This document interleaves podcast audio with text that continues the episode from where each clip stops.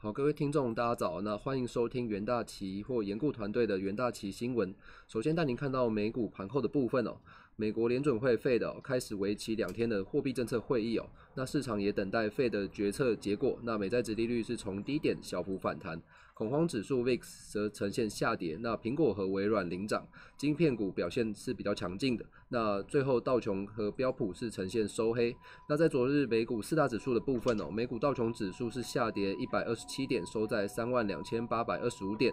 标普五百指数则是下跌六点，那收在三千九百六十二点。纳斯达克指数上涨十一点，收在一万三千四百七十一点。费城半导体指数哦，则是上涨三十八点，收在三三千零七十点。在美国个股的方面哦，特斯拉昨天是下跌百分之四点三九，收在每股六百七十六点八八美元。那摩根斯坦利预估哦，这个特斯拉未来可能会推出五千美元的这个电动汽车。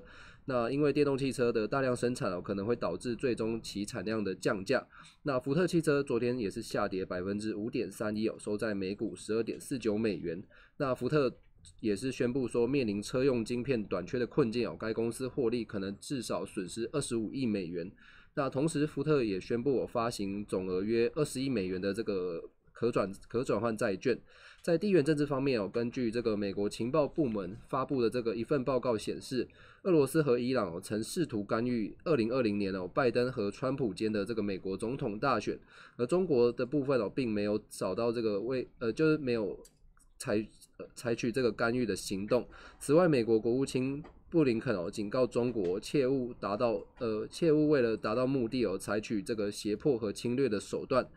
在全球新冠肺炎疫情哦仍然是持续的发烧。截稿前哦，根据这个美国霍普金斯大学即时统计哦，全球确诊数已飙破一点二亿例，死亡人数是突破了两百六十六万例。那美国累计确诊数则是超过两千九百五十万例。而累计死亡人数则是超过五十五十三点五万人。那在昨天金价市场的方面哦，四月交割的这个黄金期货价格哦，昨天是上涨了一点七美元，那收在每盎司一千七百三十点九美元。那美国经济数据公布后，也推升了所谓黄金的这个价格哦。由于政府援助的减少和异常恶劣的天气哦，使得这个美国二月零售销售是下降百分之三，而二月的工业生产哦也下降百分之二点二。而昨天的这个能源盘后的这个部分哦，在原油期货的价格哦是连续第三日的收低，而在上个月德州有经历了这个极寒冷的气温，而美国这个原油供应量是呈现连续第四周的上升。那四月交割的 WTI 原油期货是下跌五十九美分哦，收在每桶六十四点八美元。那五月交割的布兰特原油期货是下跌四十九美分，收在每桶六十八点三九美元。那 EIA 的数据哦，也是显示上周美国原油库存哦是增加一千三百八十万桶，而在更之前一周甚至增加了这个两千一百六十万桶。根据 S M P Global 的调查，这个市场平均预期上周的原油库存是温和增加四十万桶。而在国际新闻的部分哦，美国总统拜登哦签署了一点九兆美元的刺激法案之后，那高盛哦再度上修了这个美国经济的 GDP 将成长百分之七。那高盛也表示哦，拜登在接下来力推的基建计划的金额将介于两兆至四兆美元之间，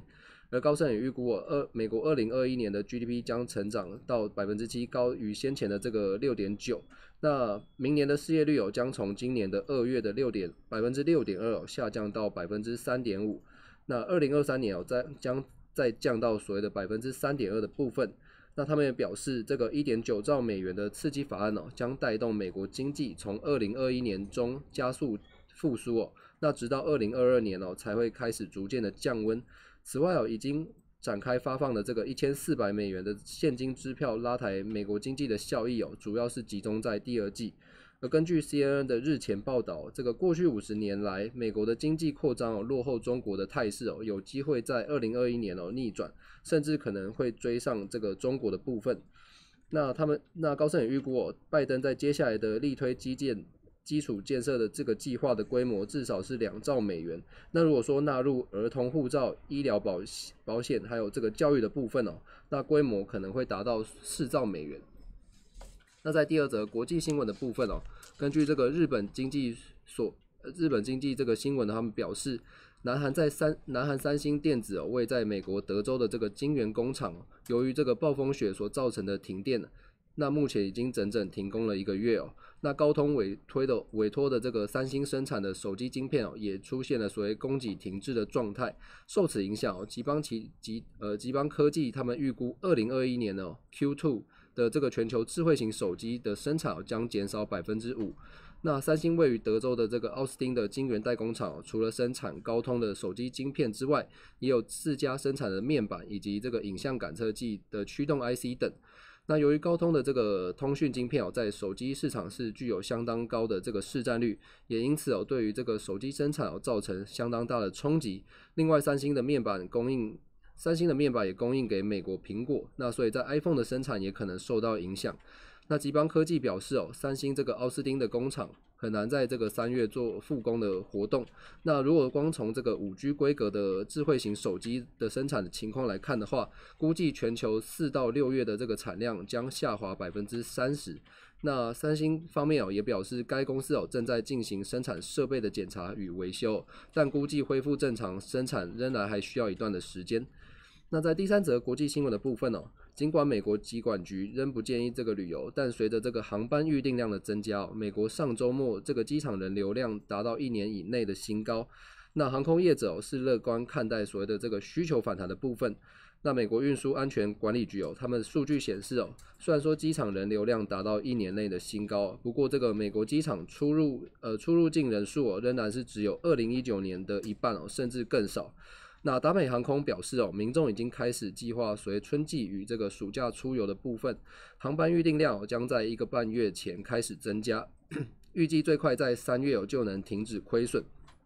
那联合航空表示哦，预计公司的这个现金流将在三月转正哦，不包括所谓的债务支付在内。同时也指出哦，虽然联合航空目前是处于这个亏损的阶段，不得不先将这个。短暂的这个目标聚焦在所谓债务偿还的部分，不过在疫情影响这个民众旅游长达一年之后，将有机会出现这个稳定的旅游热潮。另外，总拜呃美国总统拜登哦上周也通过了所谓美国救援法，那将支出近一百四十亿美元的补助航空业者、航空业资薪与这个员工福利补贴的部分，但作为交换条件哦，航空公司必须承诺在这个秋季之前哦都不会放无薪假以及裁员的部分。而在第四则国际新闻的部分哦，美国太阳能产业协会表示哦，受惠于去年底这个关键太阳能补助的延长，以及这个无碳发电趋势的持续哦，到二零三零年哦，美国的太阳能这个装机容量有机会成长三倍。那美国太阳能产业协会哦，他们发布了一份报告显示，在未来的十年中哦，美国的太阳能产业的装机容量将达到三百二十四千瓦，是二零二零年的三倍之多。那三百二十三百二十四千瓦的太阳能发电量，能够为约六千万户的家庭供电哦，相当于这个美国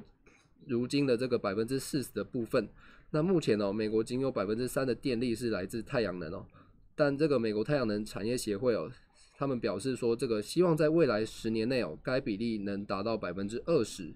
那此外哦，这个美国去年的这个太阳能新增装机的这个容量也成长了百分之四十三。那达到十九点二千瓦，那创下了历史新高。而受惠于这个有利的经济情势，以及这个政策的支持，以及这个强劲的需求，那也抵消了疫情带来的冲击哦。而在去年年底哦，这个美国当局不仅寄出了三百五十亿、三百五十亿美元的这个能源补助，那同时也还延长了这个太阳能联邦投资的这个税收抵免，那有助这个太呃有助这个再生能源的发展。那同时哦，也使得这个太阳能的成本是持续做一个下滑。那以上呢就是今天的这个重点新闻整理哦。那也谢谢各位的收听，我们明天再见。